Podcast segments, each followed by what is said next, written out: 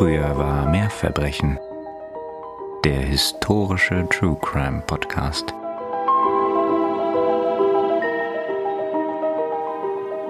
Alfred Stokes war erschöpft.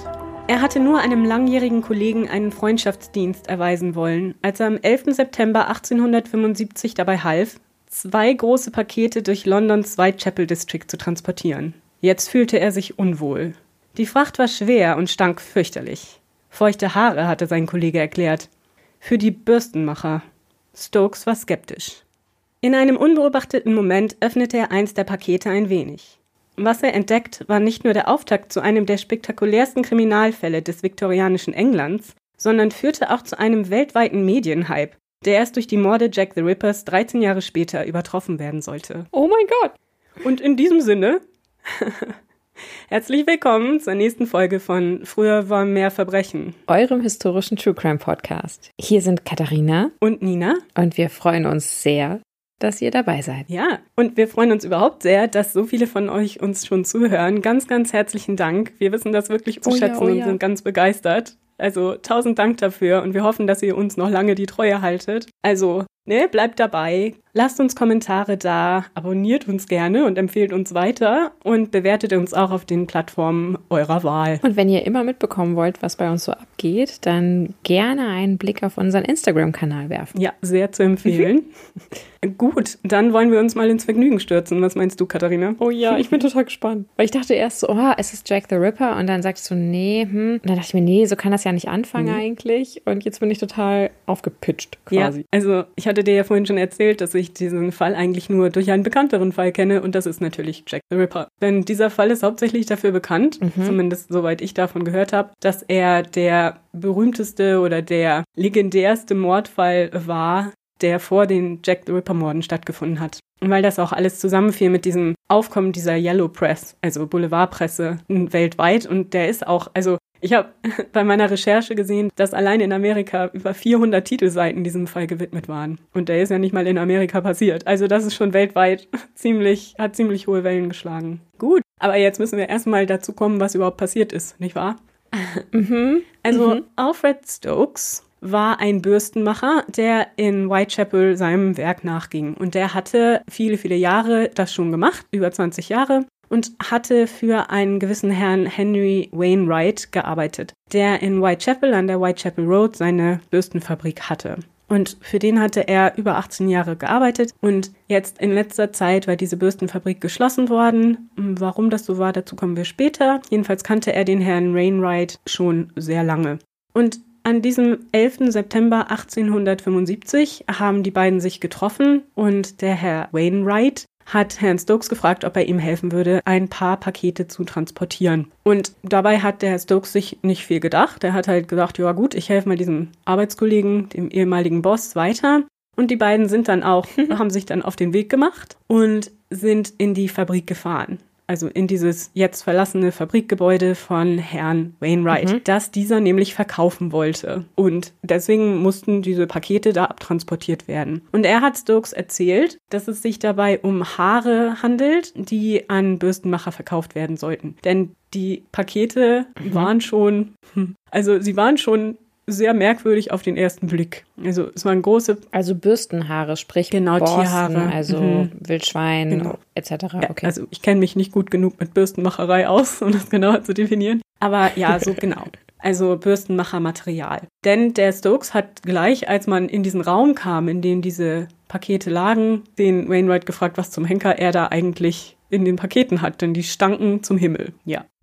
Und dann hat der Wainwright ihm auch noch angeboten, eine Axt und einen Spaten von ihm zu kaufen, weil das gehörte halt zu diesem Inventar und das musste er jetzt auch verkaufen. Und das hat er dann äh, dem Stokes angeboten oder beziehungsweise den Stokes gefragt, ob er weiß, wo er das verkaufen kann. Also das sollte veräußert werden. Und der Stokes hat sich das dann angesehen, als man in diesem Raum stand, wo auch die Pakete lagen. Und ihm fiel dann auf, dass an der Schneide der Axt so ein, ja, bräunliches Material war, so ein bisschen schleimig, das auch äh, sehr Äh. unangenehm roch. okay. Also das roch wie die Pakete. Und der Wainwright hat dann gesagt, das wäre Katzendreck. Also, ne, Katzenpuh. Okay, dann hat aber Herr Stokes, wenn er das geglaubt hat, noch nie eine Katze besessen.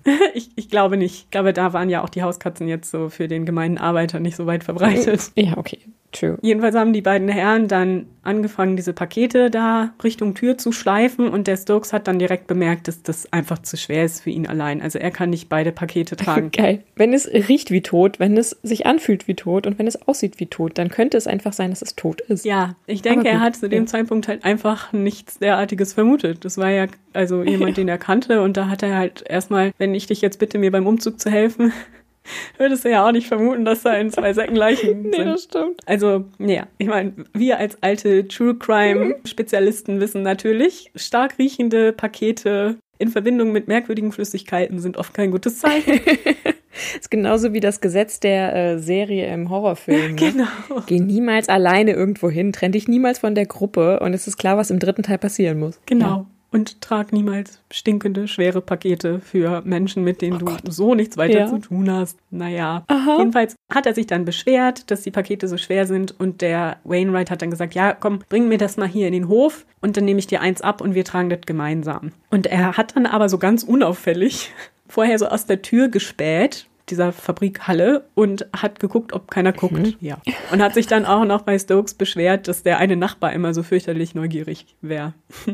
dann sind sie also los mit ihren Paketen. Der Wainwright hat das kleinere der beiden Pakete getragen und der Stokes das größere. Und man ist dann die Whitechapel Road runter bis zur Whitechapel Church. Und da an der Kirche hat dann der Stokes irgendwann aufgegeben und gesagt, ey, das, ich kann es nicht mehr weitertragen, tut mir herzlich leid, Ende der Sendung. Und der Wainwright hat dann gesagt, ja, fein, okay, ich gehe sowieso jetzt los und hole ein Taxi. Ein Taxi, also eine Pferdekutsche, ne? Also ich hole eine Kutsche und die benutze ich dann im Weiteren, dann brauchst du mir nicht mehr helfen. Und das hat er dann auch gemacht, ist also weggegangen. Und der Stokes ist mit dem Paket, das er getragen hat, allein zurückgeblieben. Und er hat dann halt, also mhm. also das war so ein Paket, das eingewickelt war in schwarzes Tuch. Also es war so ein schwarzes Paket mit Schnur umwickelt. Okay. Und er hat dann halt einfach so ein bisschen, weil es kam ihm doch alles schon irgendwie recht seltsam vor. Und dann hat er eben dieses Paket so ein ganz klein bisschen ausgewickelt und es so ein bisschen geöffnet, dass er so da reinspähen konnte. Und da hat er dann eine menschliche Hand gesehen, die am Handgelenk abgeschnitten uh. war und einen menschlichen uh. Kopf, also so den Hinterkopfhaare. Okay. Ja, und ich meine. Da war auch ein, ein Vorderkopf dran. Also es war jetzt kein Skalp oder so, sondern das war einfach nur das, was er sehen der konnte. Der Stokes war ja, also der war ja auf offener Straße vor der Kirche am Warten auf das. der hat jetzt nicht drin rumgepopelt. Die, genau. Der hat halt nur das Tuch so ein bisschen weggezogen und was er da okay. halt in diesem kleinen Ausschnitt sehen konnte, war halt ein Hinterkopf und eine Hand, die aber nicht mehr an einem Arm hing. Ja. Ja. Also definitiv keine Tierhaare. Nee, definitiv keine Tierhaare. Und auch keine Person, die sich irgendwie lebend schmuggeln lässt oder so. Ja, oh Gott. also der Stokes wusste natürlich mit so einer Situation nicht umzugehen. Klar, wüsste man selber auch nicht. Hat also erstmal gewartet, bis der Wainwright zurückkommt. Äh, okay. Ja, da fiel ihm schon auf, dass der eine Zigarre rauchte. Und er hat dann sofort ach, gedacht. Der hat ja die ach, Ruhe weg. Ja, aber er hat, und das war gar nicht dumm, denn wie er, also Stokes dann auch vermutete, hat er diese Zigarre wahrscheinlich geraucht, um diesen widerwärtigen Geruch ein bisschen zu überdecken.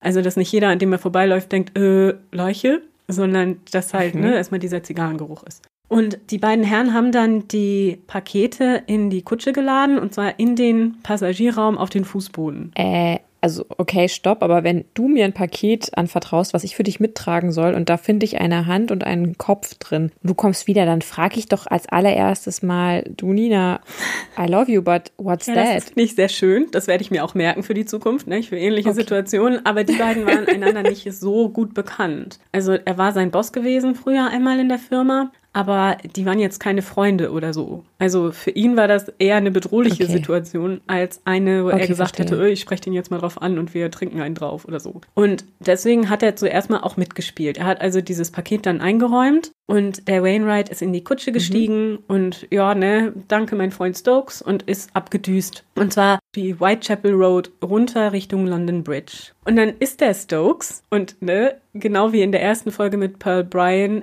der George Jackson ist der Stokes für mich ein Held. Ja. Yeah. Denn das war ja auch eine äußerst bedrohliche Situation. Trotzdem hat der Junge alles getan, was man tun konnte. Er ist dann zu Fuß dieser Kutsche nachgelaufen. Ach. Ja, bis die das nächste Mal angehalten hat. Und zwar an einer Apotheke. Da ist der Wainwright ausgestiegen und hat eine junge Dame begrüßt, die da an der Straße stand. Das konnte der Stokes alles beobachten. Er hatte sich in so einer Türöffnung versteckt mhm. und hat dann diese Situation beobachtet, wie diese junge Dame dann mit dem Wainwright in die Kutsche gestiegen ist. Und man ist dann weitergefahren. Und er wieder hinterhergelaufen und okay. hat dann gehört, wie der Wainwright zu dem Kutscher sagte, in den Borough District zu fahren und die Adresse genannt hat. Und der Stokes ihm halt hinterher über die London Bridge alles zu Fuß. Er natürlich mittlerweile am Schnaufen. Die Kutsche fährt weiter. Und unterwegs trifft er auf zwei Polizeibeamte, spricht die auch an, erzählt ihnen, ja, da wäre ein Paket in der Kutsche mit menschlichen Überresten. Die lachen mhm. ihn aus und schicken ihn weg. Er rennt also der Kutsche weiter hinterher, weil er keine Hilfe bekommt. Und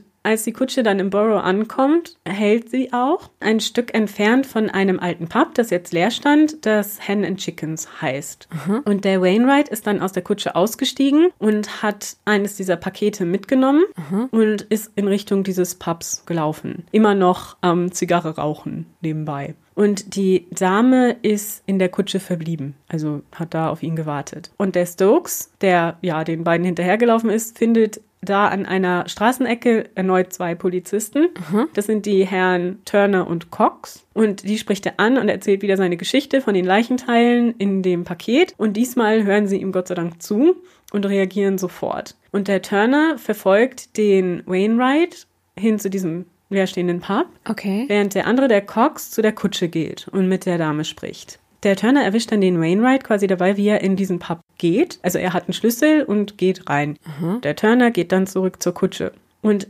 der Wainwright kommt dann auch zurück und öffnet die Kutsche von der anderen Seite. Also die beiden Herren stehen mit der Dame an der einen Tür mhm. und der Wainwright geht zu der anderen Tür, macht sie auf und will dieses Paket greifen. Und dann guckt halt so durch die Kutsche der äh, Polizist und sagt so, ja, schönen guten Tag, was haben Sie denn da Schönes?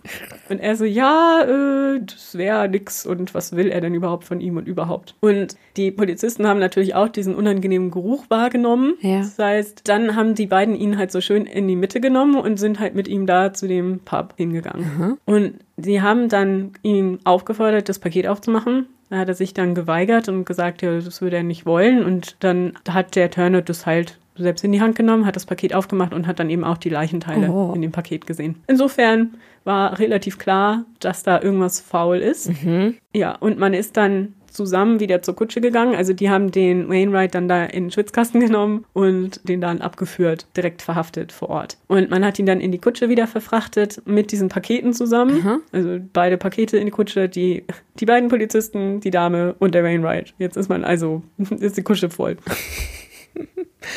und fährt dann direkt zur nächstgelegenen Polizeistation. Und da erwartet sie Polizeiinspektor Fox, Aha. der auch die Ermittlungen leiten wird. Natürlich werden die beiden erstmal inhaftiert und er wird natürlich initial auch verhört, aber er sagt, er wüsste nicht, was in den Paketen ist. Er hätte damit gar nichts zu tun. Das sei, äh, ja, ein Bekannter hätte ihn da irgendwie aufgetragen, diese Pakete irgendwie wegzubringen und ja. Klar. Und die Dame sagt auch, also sie hätte keine Ahnung, sie hat damit nichts zu tun, sie weiß nichts davon. Und sie ist überhaupt nur zufällig da. Also sie hätte den auch nur zufällig getroffen. Ja. Also geht der Polizeiinspektor dann mit dem Stokes direkt an dem gleichen Abend noch zu der Fabrikhalle, aus denen er ja diese Pakete geholt hatte. Mhm. Und geht da rein und schaut sich das alles mal an. Aber das war ja Abend und es war die viktorianische Zeit. Das heißt, das war nicht elektrisch beleuchtet oder irgendwas. Und die hatten halt nur Kerzenschein beziehungsweise Öllampen und so weiter, mit denen sie darum geleuchtet haben. Mhm. Das wird nachher in der Verhandlung auch nochmal diskutiert, weil sie ja nicht so gut sehen konnten und ob da irgendwas übersehen wurde ja. oder falsch ausgelegt wurde oder so. Jedenfalls, was er findet, ist, dass ein paar der Bodenbretter locker sind. Also er sieht, dass da so eine Vertiefung, oder, ja, ein paar der Bodenbretter locker sind. Und er guckt da so ein bisschen rein, aber er lässt das erstmal alles noch so da. Er sieht nur, dass unter den Brettern der Boden stark mit Kalk durchmischt ist. Also er sieht da Erde, aber sehr stark mit Kalk durchmischt. Okay. Außerdem hat man in dem Raum auch noch die besagte Axt und den Spaten gefunden, von dem wir ja vorhin schon mhm. geredet hatten, die dann als Beweismittel mitgenommen wurden. Und der Fox war sich auch ziemlich sicher, dass das Material an dem Spaten Blut war, also geronnenes Blut. Mhm. Währenddessen auf der Polizeistation werden die Pakete einem Gerichtsmediziner zur Autopsie übergeben. Im Endeffekt haben das dann zwei Gerichtsmediziner untersucht und sie haben herausgefunden, dass es sich dabei um die Überreste einer weiblichen Leiche handelt, Aha. von einer Frau, die 20 bis 25 Jahre alt war. Sie finden drei Einschusslöcher im Schädel, eine durchschnittene Kehle und stellen fest, dass die Frau Kinder gehabt hat. Also sie hat schon vorher Kinder geboren. Aha. Und es war nur ja. eine Leiche. Es war eine Leiche, okay. ja, eine Frauenleiche. Mhm. Genau. Und sie stellen nach näherer Untersuchung der Leiche auch noch fest, dass sie eine Narbe am Knie hat, am rechten Knie. Okay. Das ist später wichtig für die Identifizierung. Der Wainwright und die Dame sind unterdessen da immer noch eingesperrt. Und man legt ihnen zur Last, in Besitz hm. dieser zerstückelten Frauenleiche gewesen zu sein. Hm. Ja. Am nächsten Tag geht dann der Fox mit seinen Männern wieder in dieses Fabrikgebäude und man fängt mit der richtigen forensischen Untersuchung des Tatorts an, die man übrigens auch ganz gut gemacht hat, mhm. finde ich. Also zunächst mal werden die äh, Bretter des Bodens entfernt. Okay. Und man gräbt diese Erde mit dem Kalkanteil aus und kommt dann auf eine Grube, die noch überbleibt, von 1,50 mal 60 mal 60 Zentimeter Aha. Ausmaßen. Ja. Das ist natürlich genau die richtige Größe für so ein Grab, das da wahrscheinlich gegraben worden war. Aha. Sie finden dann in diesem Aushub, also in der Erde, die sie aus dem Grab genommen haben, zwei Fingerringe, zwei menschliche Zähne, und ein Teil des Schädels noch mit Haaren dran. Mm. Ja, der hat zu dieser Leiche in dem Paket was man halt so also verliert. die gleiche Haarfarbe. Mm, ja, genau. Und was sie auch finden, ist das Teil einer Kniescheibe, einer menschlichen Kniescheibe. Mhm.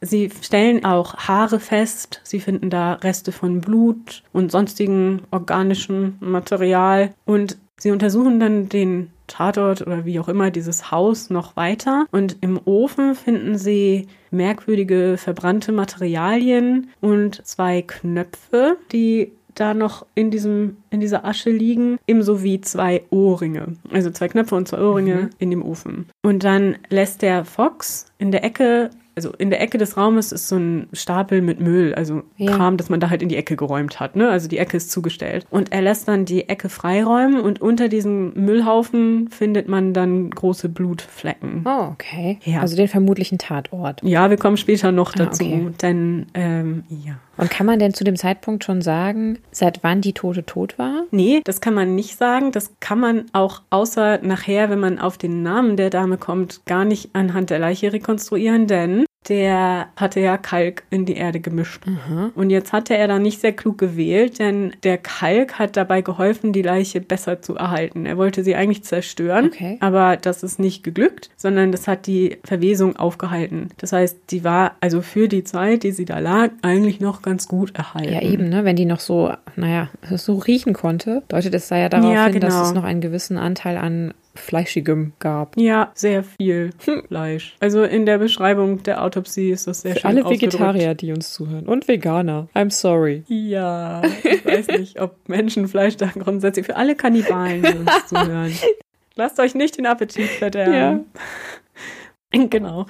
Jedenfalls haben sie jetzt diese ganzen Beweise, diese Anhaltspunkte und das wird auch alles hübsch sauber eingetütet und mit zur Polizeistation genommen zur weiteren forensischen Untersuchung. Also das ist schon ein sehr fortschrittlicher Umgang mit dem Fundort mhm. und da ist ausnahmsweise auch keine Menschenmenge drüber gelaufen. War ich ja ganz begeistert. Also man hat richtig Proben der Erde mitgenommen, Proben von allen möglichen Stellen im Raum und so weiter. Also das hat man schon ganz gut gemacht. Mhm. Unterdessen hat sich der Fox mal mit dem Stokes unterhalten, ne? also dem jungen Mann, der ja. da geholfen hat, die Pakete zu tragen und der dann auch die Polizei informiert hat. Und der hat erzählt, er hätte einen Verdacht. Okay. Und zwar sei der Wainwright bekannt gewesen oder hätte eine Dame gut gekannt die Harriet Lane heißt. Und Harriet Lane sei jetzt schon seit einem Jahr vermisst. Ach. Und er hat sich überlegt, vielleicht ist das ja die Frau Lane. Äh, ja. Ja, und infolge dieses Tipps von dem Stokes ist dann die Polizei losgegangen und hat sich erkundigt nach dieser Frau Aha. Lane und ist dann über verschiedene Nachforschungen auch zu ihrer Vermieterin gelangt. Die hat sie dann weitergeschickt zu ihrer besten Freundin. Also die hatte eine sehr enge Freundin und das war die Mrs. Wilmore. Und Mrs. Wilmore hat dann zu berichten gewusst, dass Harriet tatsächlich seit einem Jahr vermisst ist und dass alle sie suchen, alle sich große Sorgen machen, weil das alles sehr mysteriös war mit ihrem Verschwinden und gibt der Polizei dann auch die Adresse der Eltern von Harriet. Und anhand dieser Kontakte, die man nun hat, rekonstruiert man die Geschichte des Verschwindens von Harriet und dessen, was vorher passiert war. Mhm. Und zwar war es tatsächlich so, dass Harriet mit dem Wainwright sehr gut bekannt war. Also Henry Wainwright war verheiratet Ach. und hatte vier Kinder. Ach. Ja. Und lebte mit seiner Familie in Whitechapel, aber in einer guten Gegend, mhm. die eine gute Reputation hatte. Also nicht alles in Whitechapel war bitterarm, auch wenn man ja den Ruf von Whitechapel kennt ja. zu der Zeit. Und die Harriet hatte der Herr Wainwright kennengelernt, als sie in einem Theater arbeitete und zwar als Schneiderin. Also die hat da so die Dresses gemacht. Okay. Und der Herr Wainwright war ein Hobbyschauspieler und hat sich auch sehr gerne immer in diesen Theatern rumgetrieben und dann auch ganz gerne mal äh, ja, Zeit verbracht mit den jungen Damen, die da so die Showgirls waren und so da war, das mochte er ganz gerne, sich damit umgeben. Und in diesem Zuge hatte er eben auch Harriet kennengelernt und zwar 1871. Und die beiden sind dann auch relativ schnell einander näher gekommen und haben ja eine Affäre angefangen. Und er war ja nun schon verheiratet, das war ihr auch klar, deswegen konnten sie ja nicht heiraten, aber sie haben sich dann immer als Ehepaar ausgegeben. Und zwar als Mr. und Mrs. King. Also er war Percy King, so kannten ihn auch alle, die mit ihr was zu tun hatten. Also sie taten so, als wären sie verheiratet und sie wäre Mrs. King. Und er hat ihr dann auch eine Wohnung bezahlt in Whitechapel, auch in keinem ganz schlechten Distrikt. Aha. Er hatte ja viel Geld, er hatte ja diese Fabrik und das lief gut und dann hat sich das äh, so ausgezahlt für ihn. Also er hatte schön ein Doppelleben. Und zwar hat Harriet dann auch von ihm im Laufe der Zeit, die beiden miteinander verbracht haben, zwei Kinder bekommen. Hm. Zwei Töchter. Ja, und sie hatten diese Kinder dann auch relativ schnell nach der Geburt direkt an eine Pflegemutter gegeben. Also die waren nicht dauerhaft bei ihnen, immer mal wieder, aber nicht mhm. dauerhaft. Mhm. Und auch diese Mrs. Wilmore, also ihre Freundin, war immer wieder für die Kinder auch verantwortlich so lebt man eben vor sich hin und dann kam 1873 der große Börsencrash von Wien, also die große Depression. Und zwar war das eine Wirtschaftskrise eben Ende des 19. Jahrhunderts bis 1896, Aha. die vor allem die großen Industriestaaten, wie zum Beispiel England oder Großbritannien, sehr, sehr hart getroffen hat. Das heißt, die Preise sind alle super eingebrochen und die Besitzer von Fabriken und die Händler haben darunter sehr, sehr gelitten. Das heißt, das Einkommen von Herrn Wainwright ist halt ins Bodenlose gesunken da kann man sich vorstellen, dass zwei Familien gleichzeitig zu ernähren für ihn etwas problematisch wurde. ne? Und ja, man bedauert ihn nicht besonders, aber so war's. Und deswegen musste Harriet dann auch umziehen in günstigere Unterkünfte. Und das war Anfang 1874 ist sie auf sein Geheiß quasi, weil sie das Geld nicht mehr bekommen hat, umgezogen und zwar in die Unterkunft einer gewissen Frau Foster. Und da lebte sie dann auch bis zum September 1874 und in dieser Zeit hatte sie eine Brieffreundschaft angefangen mit einem gewissen Herrn Frick. Ja, die ist ja pfiffig. Ja, genau. Und der hat eben behauptet, dass er sie so gesehen und kennengelernt mhm. hätte und dass er jetzt Interesse hätte, sie besser kennenzulernen und mal zu treffen und vielleicht unter Umständen zu heiraten. Und das gefiel ihr natürlich ganz gut, wie man sich vorstellen kann, denn sie hatte ja das Problem, dass der Wainwright jetzt, nö, der drehte den Geldhahn so ein bisschen mhm. zu und sie saß da mit den zwei Kindern. Darüber hatten wir ja auch schon in der ersten Folge gesprochen. Man war halt da ziemlich auf sich allein gestellt als Frau, wenn man nicht verheiratet war mhm. im 19. Jahrhundert. Und da war auch oft die Familie dann nicht bereit, das irgendwie zu unterstützen. Das heißt, sie war schon darauf angewiesen, jetzt dann einen neuen Ernährer zu finden. Und deswegen war sie auch dieser Geschichte, dieser Brieffreundschaft mit dem Herrn Frick nicht abgeneigt. Und das entwickelte sich auch so unterdessen, also während die beiden Briefe hin und her schrieben, trank die gute Harriet immer mehr. Also es wurde berichtet, dass sie da auch oft abends ausgegangen ist und sich da wirklich sehr hm. betrunken hat und durch ungebührliches Verhalten auffiel. Und das gefiel dem Wainwright überhaupt nicht, denn jedes Mal, wenn sie betrunken war, fing sie an zu erzählen. Und sie hat dann jedem, ob er es hören wollte oder nicht, da so ihre Lebensleiden geklagt. Und er hatte nun wirklich Angst, dass da seine Verfehlungen dann rauskommen. Also wollte er das möglichst unterbinden. Und das passierte alles so gleichzeitig. Also ihr Trinken wurde immer schlimmer und dann kam eben dieser Freak, der sich da für sie interessierte und dieser Briefwechsel. Und dieser Frick ist auch mal zu ihr nach Hause gekommen, also zu dem Haus von dieser Mrs. Foster, mhm. Wo die Mrs. Foster ihn gesehen hat, aber auch ihre Freundin Mrs. Wilmore. Und dann im September 1874 hat der Frick sie gebeten oder eingeladen, mit ihm da auf Reisen zu gehen. Und das passte ganz gut, denn die Mrs. Foster wollte die Harriet ganz gerne loswerden. Also die war nicht gut für ihr Haus und war nicht so gut im Bezahlen, ne? Mhm. weil der Geldhahn war ja zugedreht und deswegen sollte sie ausziehen. Und eigentlich sollte sie schon am 9. September ausziehen, aber sie ist dann im Endeffekt erst am 11. September ausgezogen. Also hat sie ihre ganzen Sachen gepackt und das mit der Hilfe von ihrer Freundin Mrs. Wilmore.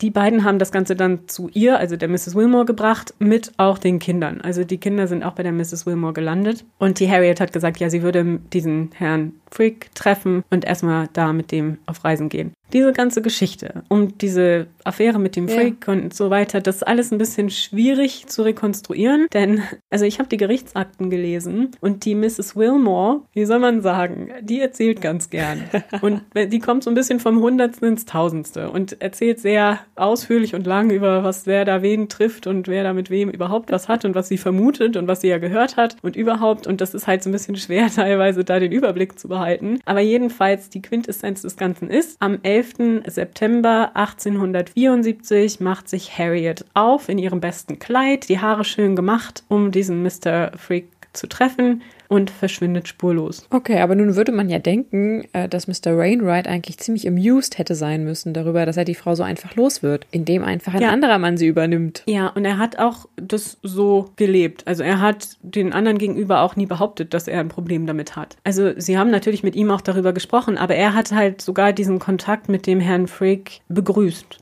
Also auch vor dieser Freundin und der Vermieterin und so. Also da war jetzt auch kein Zweifel darüber irgendwie. Ja, man war pragmatisch im viktorianischen England. Ja, kann ich ja verstehen, aber wie kommt sie denn dann tot in seine Fabrik? Ja, es geht ja noch weiter. Drei Wochen circa nach dem Verschwinden von Harriet bekommt die Mrs. Wilmore ein Telegramm. Und darin steht, dass die Harriet mit dem Freak nach Frankreich fährt für einen Urlaub. Und zwar hatte der Herr Frick das Telegramm geschrieben, nicht Harriet persönlich. Mhm. Und ja, und das war jetzt erstmal so, hm, okay, zumal, ja, man hatte ja auch noch die Kinder. Also für die Kinder, die Unterkunft hat der Wainwright weiter bezahlt. Also die Mrs. Wilmore hat sich dann quasi nach dem Verschwinden der Mutter an den Vater, also den Percy King, den Herrn Wainwright gewandt. Und der hat auch da, ich glaube, das war ein Schilling oder so, was er da in der Woche irgendwie für die Kinder bezahlt mhm. hat, nagel mich nicht drauf fest. Also jedenfalls hat er den Unterhalt für die Kinder weitergezahlt. Und Harriet war jetzt verschwunden und dann hat man sich auch an den Herrn Wainwright gewandt irgendwann. Denn ich meine, er hatte ja nun sehr engen Kontakt mit ihr, war der Vater ihrer Kinder. Deswegen dachte man, okay, vielleicht weiß der ja irgendwas, wo die ist. Und dann ist man erstmal zu dem hin und der hat denen dann erzählt, also der Mrs. Wilmore und der Schwester von Harriet, dass die Harriet nach Bristol gefahren sei. Das wäre so sein letzter Wissensstand. Also er hätte irgendwie mit ihr gesprochen und sie sagte, sie will nach Bristol mit dem Freak. Und ja, pff, die sei halt jetzt weg.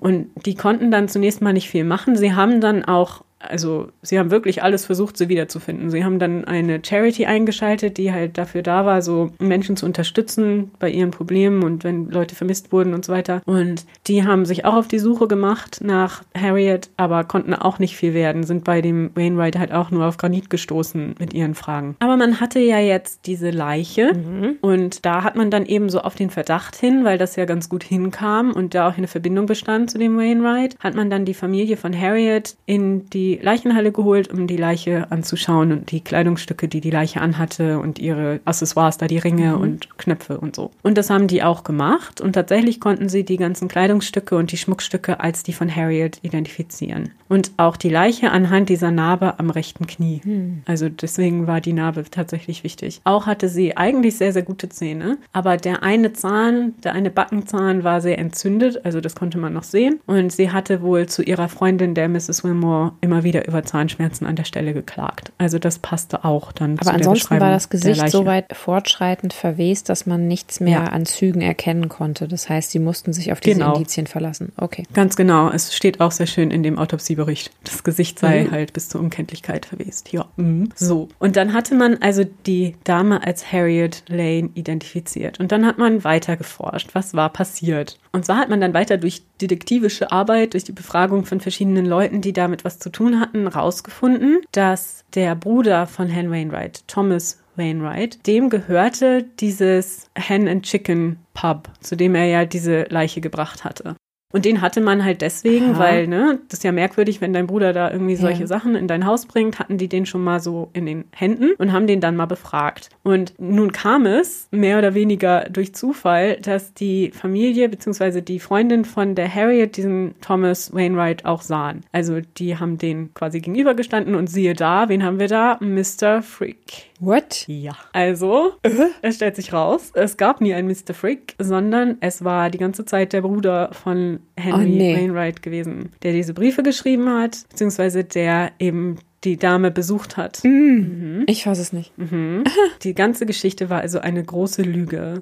Also hat man dann diesen Zusammenhang hergestellt und dann war ja klar, dass es diesen Mr. Frick nie gab. Und dann haben sie weitere Zeugen befragt und die haben dann ausgesagt, dass sie den Henry Wainwright am 11. September, also am Tag ihres Verschwindens, mit Harriet mhm. gesehen haben. Also genau ein Jahr bevor sie diese Leiche dann wegtransportiert haben, was ein skurriler Zufall. Genau, total bizarr zwar, ja, es ist ein absoluter Zufall, aber das Leben schreibt die schönsten Geschichten. aber echt. Jedenfalls haben sie dann auch Zeugen gefunden, die am 11. September, also am Tag des Verschwindens, in der Fabrik, also die haben im Nachbarhaus der Fabrik von Wainwright gearbeitet mhm. und haben Schüsse gehört. Aber sie haben das auch zur Anzeige gebracht, aber da hat die Polizei dann gesagt, ja, nee, also das hättet ihr bestimmt falsch gehört und es waren keine Schüsse, sondern irgendwelche Geräusche da aus der Fabrikation mhm. und nee, haben das auch nicht weiter untersucht. So, und Harriet war also wahrscheinlich nach den Beweisen, die man bis jetzt gefunden hat, wahrscheinlich am 11. September in dieser Fabrik erschossen worden. Und da es ja niemals einen Herrn Freak gab, ist es am wahrscheinlichsten, dass der Herr Henry Wainwright sie erschossen hat. Es war ja auch seine Fabrik. Ja. Der Bruder hatte damit ja. ja nichts weiter zu tun. Der war halt nur beteiligt, sich als dieser potenzielle Heiratskandidat auszugeben, um sie aus dem Haus zu locken und in die Falle zu locken quasi und eine Erklärung für ihre Familie zu schaffen. Ne? Mhm. Weil man konnte dann ja sagen, ach guck, die hat doch mit dem da was gehabt gehabt und mit dem ist sie jetzt abgehauen. Man meldet sie im Zweifelsfall auch noch nicht so schnell als vermisst, weil man halt davon ausgeht, die ist da in fröhlicher Gesellschaft. Genau, so ist es und glücklich und hat irgendwie gefunden, was sie gesucht hat. Nun hat also Fox seinen Tatort und seinen Tatverdächtigen und jetzt überlegt man, wie man halt die Indizien vom Tatort damit in Verbindung bringen kann. Also es gibt ja dieses Grab unter den Bodendielen und es gab wohl in der mhm. Zeit innerhalb dieses Jahres immer wieder Berichte von Menschen, die halt da in der Nähe gearbeitet haben oder auch in der Fabrik gearbeitet haben, über merkwürdigen Geruch in und um das Haus herum. Also es soll schon sehr stark gerochen haben. Mhm. Also geht man davon aus, dass Wainwright Harriet unter den Bodendielen begraben hat. Und zwar in diesem Loch und dann mit Kalk überschüttet und dann da quasi unter der Erde gelassen zum Verwesen.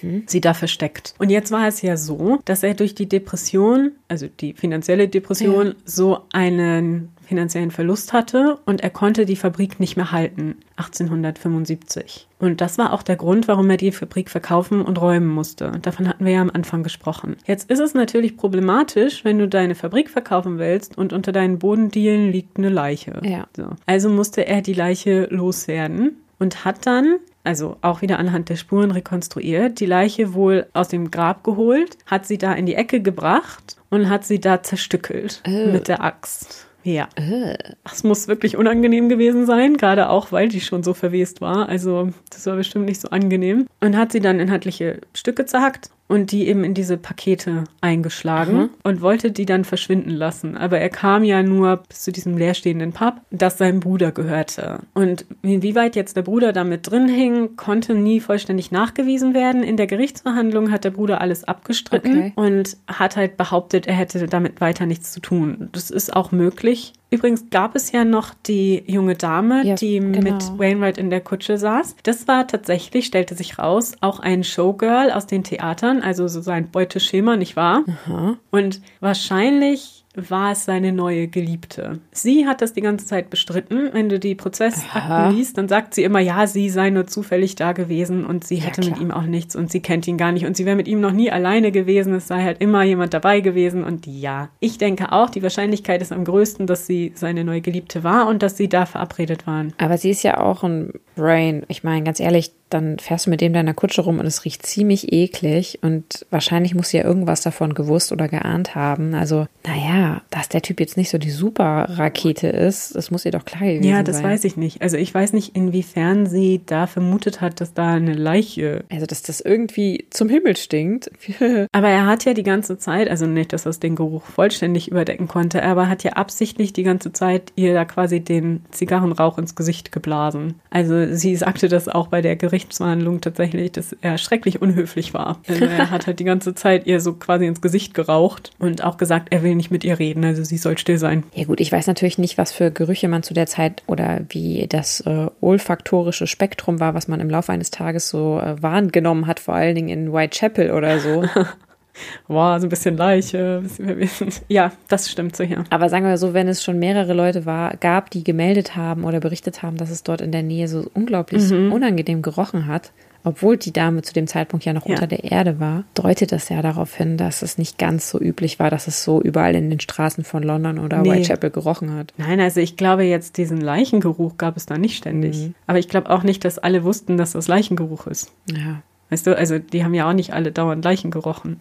vermutlich nicht. Weiß ich nicht. Es ist sicherlich was, worüber man diskutieren kann, äh, inwieweit die Alice Day damit was zu tun hatte. Aber auf jeden Fall wurde sie komplett freigesprochen und auch freigelassen. Und wie äußerte sich Herr Wainwright selber zu den Vorwürfen? Also ich meine, der wurde dann ja wahrscheinlich angeklagt deswegen und sagte was? Also er sagte nach wie vor, dass er das nicht gewesen sei, sondern dass ein Bekannter ihm das gegeben hätte. Ja, klar. Ja, und seine Verteidigung benutzte die Strategie, dass er ja so in Geldnöten war und deswegen eben dieses Angebot gegen Geld, diese Pakete zu transportieren, angenommen habe. Also das war die Verteidigungsstrategie. Hat natürlich nicht besonders gut funktioniert. Nee, weil die ist auch nur sehr kurz gedacht, weil es ist ja dann auch viel wahrscheinlicher, dass er genau aus diesen Gründen versucht hat, die Frau oder de facto die Frau umgebracht hat, damit sie ihm nicht weiter auf der Tasche liegt. Ja, genau. Also, Also das ist ein ziemlich klarer Fall, auch wenn es da wieder hauptsächlich auf Indizien beruht. Es ist halt einfach auch ein bisschen der Zeit geschuldet, denn Ja. das hatten wir ja auch schon bei Pearl besprochen. Die Forensik war natürlich nicht die gleiche, die sie heute ist. Aber ich finde, dass sie das eigentlich schon ganz gut gemacht haben. Ne? Mit diesen Erdproben, die man mitgenommen Ja. hat, um nachzuweisen, dass es da aus der Erde kam und Haarproben, die dann eben der Erde waren und eben von der Leiche und das haben sie alles schon ziemlich gut dokumentiert und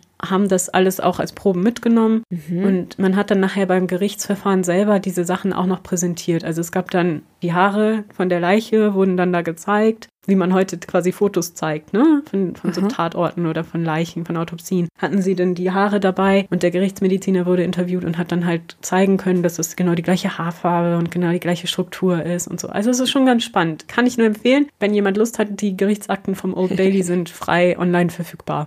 Also ich meine, das ist stellenweise ein bisschen lang, aber also es ist auch wirklich interessant. also für alle äh, Geschichtsstudenten und Studentinnen unter uns, Ja, genau. die das gerne mal machen wollen würden, äh, go for it. Ja, Wir packen die Links, gehe ich mal davon aus, einfach wieder in die Show Notes, oder? ja, unbedingt. Also alles, was ich gefunden habe, wird in den Shownotes verlinkt. Aber bei diesem Fall gibt es wirklich so viele historische Quellen. Weil ich hatte ja schon erwähnt, dass es eben diesen Media-Hype gab, der sich aus diesem Fall entwickelte. Also die London Times und die New York Times und alles, was noch da drunter kam, hat sich mit diesem Fall beschäftigt, ständig mit diesem Fall beschäftigt. Das heißt, man findet auch online sehr viele Zeitungsartikel zu allen möglichen Stadien dieses Falls. Und da sind teilweise auch die Gerichtsprotokolle ziemlich wortwörtlich wiedergegeben. Also die Leute waren da schon sehr, sehr interessiert. Das lohnt sich auch mal da so ein bisschen zu recherchieren. Also es gibt da tatsächlich unfassbar viel. Was ich dann ganz interessant finde, ist eigentlich, dass es heute gar nicht mehr so ein bekannter Fall ist. Ne? Also über Jack the Ripper hört man irgendwie ständig was. Also du kommst ja gar nicht an Jack the Ripper vorbei, jeder kennt's. Gut, das sind natürlich auch mehr Morde und das ist nicht geklärt. Nicht geklärt ist ja immer grundsätzlich spannender. Aber ich finde schon, dass wenn das so eine Aufmerksamkeit erregt hat zu der Zeit, dass es schon auch bekannter sein könnte, theoretisch. Ja, und weißt du, warum das so eine Faszination ausgelöst hat? Weil es ist ja ein relativ offensichtlicher Mord, sagen wir mal so. Mhm, ja. Anders ist bei Jack the Ripper, wo man sagen kann, okay, da gibt es so ein Riesengeheimnis, weil er halt ungeklärt ist, wie du gesagt hast. Mhm. Und weil es halt auch das Gefühl von einem Serientäter gibt, was ja eine relativ in der Form als Interpretation ein modernes war. Ja, richtig. Ne, auch wenn man davon ausgehen kann, dass es Serienmörder oder Serienmörderinnen schon immer gab in irgendeiner Form. Aber warum hat genau jetzt dieser Fall so eine Resonanz gehabt? Also ich denke, dass es eine Kombination aus verschiedenen Dingen war. Ich glaube, dass also der Zeitpunkt wichtig war. Es war ja gerade der Anfang dieser Boulevardpresse. Also vorher ja. waren das alles relativ trockene Nachrichten gewesen, die man in den Zeitungen so las. Und jetzt fing es an, dass eben diese reißerischen Geschichten über Mord und Totschlag immer beliebter wurden bei den Menschen. Natürlich, wenn ich das so erzähle, wie ich es jetzt erzähle, ist es relativ schnell. Aber für diese Leute war das ja monatelang. Wer ist die Leiche? Ja. Ne? So spektakulär zerstückelte Leiche. Wer ist das? Was ist da passiert? Also es war ja schon ein Mysterium. Wo ist Mr. Frick? Ne? Also ja. Da, da ist ja dieser, genau wie du sagst, ne, dieser mysteriöse Fremde, der die da irgendwie heiraten wollte und dann ist es mal irgendwie weggegangen und so. Mhm. Also das hatte schon sicherlich viel von so einer, ja, so einer Tragödie, die die Leute fasziniert hat. Das glaube ich schon. Mhm. Und da fiel dieser Fall natürlich genau in die richtige Zeit und traf auch so ein bisschen den Nerv der Zeit, weil er hatte ja eine Liebesgeschichte und Kinder, die nicht äh, legitim waren und dann diese Frau, mhm. die auf diesen falschen Heiratswilligen reingefallen ist, was mit Sicherheit auch eine Angst war der Leute, kann ich mir vorstellen. Also das hatte halt sehr viele Elemente, die dem viktorianischen geneigten Leser, der Leserin sicherlich Schauer über den Rücken gejagt haben. Mhm. Für uns ist das jetzt gerade, wenn man so wie du und ich halt viel True Crime gelesen, gehört, gesehen hat, denkt man so, ja, ist halt ein anderer Mord. Ich finde es ganz spannend, wie die Polizeiarbeit damals halt war und wie man das alles so rausgefunden hat. Eine ganz spannende Geschichte. Aber ja, es ist halt nur in Anführungsstrichen ein Opfer und man hat den Täter gefunden, ja, Beziehungstat. Aber damals hatte das sicherlich einen ganz anderen Nachklang. Du hast ja nicht überall ja. diese Verbrechen aus London oder sonst wo mitbekommen. Na klar, mhm. ja. Und wie ging es da mit unserem Herrn Wainwright denn weiter? Der Prozess der beiden Wainwright-Brüder begann im November 1875 und der Thomas Wainwright, der Bruder, hat halt immer gesagt, er hätte damit nichts weiter zu tun gehabt, hatte ich ja schon erwähnt. Und das konnte auch so weit glaubhaft rübergebracht werden, dass er im Endeffekt nur der Beihilfe zum Mord schuldig gesprochen wurde und dafür bekam er sieben Jahre Haft. Der Henry Wainwright auf der anderen Seite. Der Prozess dauerte relativ lange und man hat sehr, sehr viele Zeugen gehört. Es wurde alles sehr genau besprochen und im Endeffekt wurde er dann verurteilt zur Todesstrafe. Nicht überraschend im damaligen Rechtssystem. Es war halt Mord, nachgewiesener mhm. Mord. Da war halt damit zu rechnen. Was vielleicht noch ganz spannend ist, ist, dass bei seiner Hinrichtung am 21. Dezember 1875 eine riesen Menschenmenge sich vor dem Newgate Prison in London eingefunden hat, obwohl öffentliche Hinrichtungen schon seit seit sieben Jahren nicht mehr stattfanden. Das heißt, es gab eigentlich gar nichts zu sehen. Trotzdem waren die Leute so fasziniert von diesem Fall, dass wirklich Hunderte dahin kamen, nur um sicherzugehen, dass er auch wirklich hingerichtet wurde. Ja. Und als dann diese schwarze Flagge gehisst wurde, das hieß, dass er tot ist, haben die Leute wohl gejubelt in den Straßen. Ja, das war die Geschichte von Henry Wainwright oder vielleicht eher die Geschichte von Harriet Lane. Übrigens, ja. was aus den Kindern wurde, davon hat kein Mensch mehr gesprochen. Als das Gerichtsverfahren lief, hatte die Freundin sie noch, Aha. also die Mrs. Wilmore, aber was dann im weiteren Verlauf ihres Lebens aus ihnen wurde, kann man nicht sagen. Wahrscheinlich sind sie irgendwo im Workhouse verschwunden oder irgendwo adoptiert worden oder so, aber es gibt keine Hinweise. Ich meine, aber vielleicht leben ja heute noch Nachfahren. Oh ja, das ist gut ja. möglich. Also ich meine, er hatte ja sowieso vier Kinder, also sechs eigentlich. Wer weiß, wie viele noch. Also ja. ist schon möglich. Aber ne, das sind halt so vergessene Opfer. Die hatten im Endeffekt halt überhaupt niemanden mehr. Und das war im viktorianischen England nicht unbedingt gut für ein Kind. Nein. So. Dann ist auch noch ein echter Herr Freak aufgelaufen bei der Polizei, der mit dem. Oh nein. Ja, weil der nämlich einen Brief bekam von Mrs. King, also von Harriet in ihrem Fake-Namen, ne?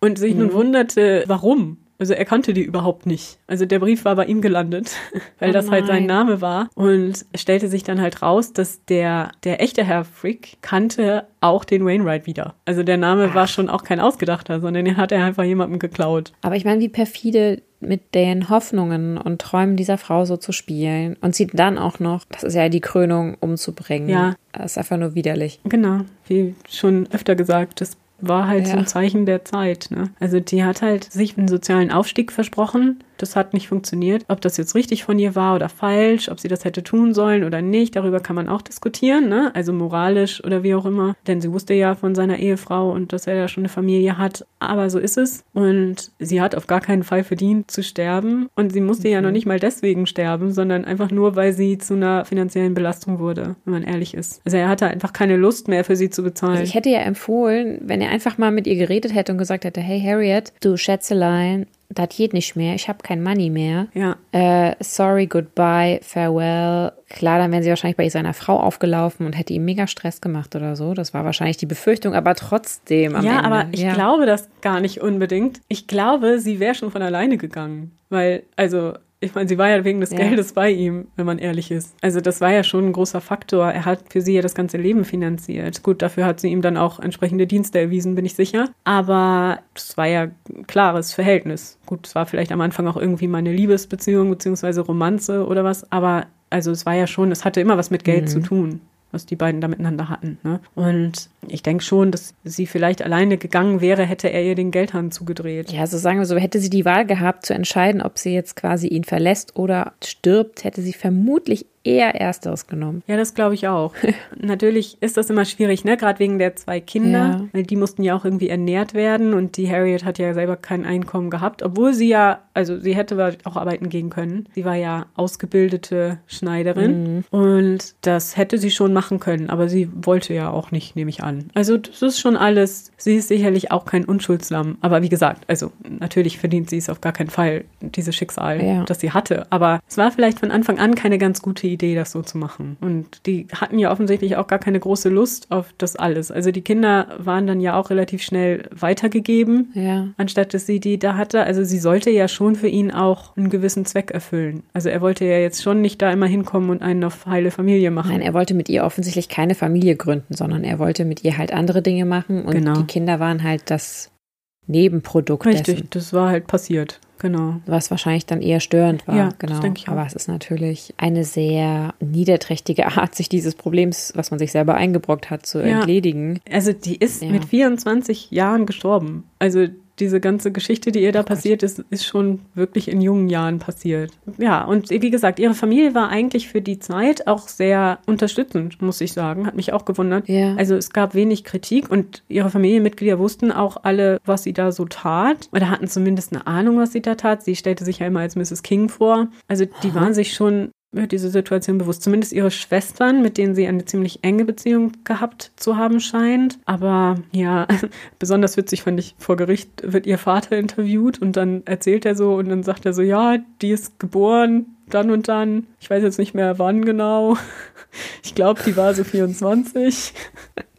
ja, das Ja. passiert halt, wenn du so viele Kinder hast. Aber im Endeffekt haben sie ihn gekriegt und das war halt, ja, wie gesagt, der meist beschriebene, am meist besprochene Fall in den Medien, bis Jack the Ripper kam. Mhm. Ja. Vielleicht hat deswegen auch Jack the Ripper Whitechapel ausgewählt, weil er sich gedacht hat, hey, ganz ehrlich, diesen Fame, ne, damals, das lasse ich nicht auf mir sitzen, ich kann das noch übertreffen. Ja, also das hatte auch diesen Trope. Also man nannte das damals in den Zeitungen entweder Whitechapel Tragedy oder Whitechapel Road Mystery. Und ja, wie gesagt, dann kamen halt die Whitechapel Murders. Aber das kommt an einem anderen Tag. Hm. Das ist eine andere Genau. Geschichte. Für mindestens eine, ich schätze mal wahrscheinlich fünf weitere Folgen. Aber keine Sorge, wir werden den Fall natürlich behandeln. Wir wissen auch schon ganz genau wann. Und wenn ihr es auch erleben wollt, abonniert, kommentiert und bewertet uns. Ja, in diesem fröhlichen Sinne. Ich hoffe, ihr fandet den Fall interessant und dass ihr nächstes Mal wieder mit dabei seid bei Früher war mehr Verbrechen. Eurem historischen True Crime Podcast. Bye. Tschüss!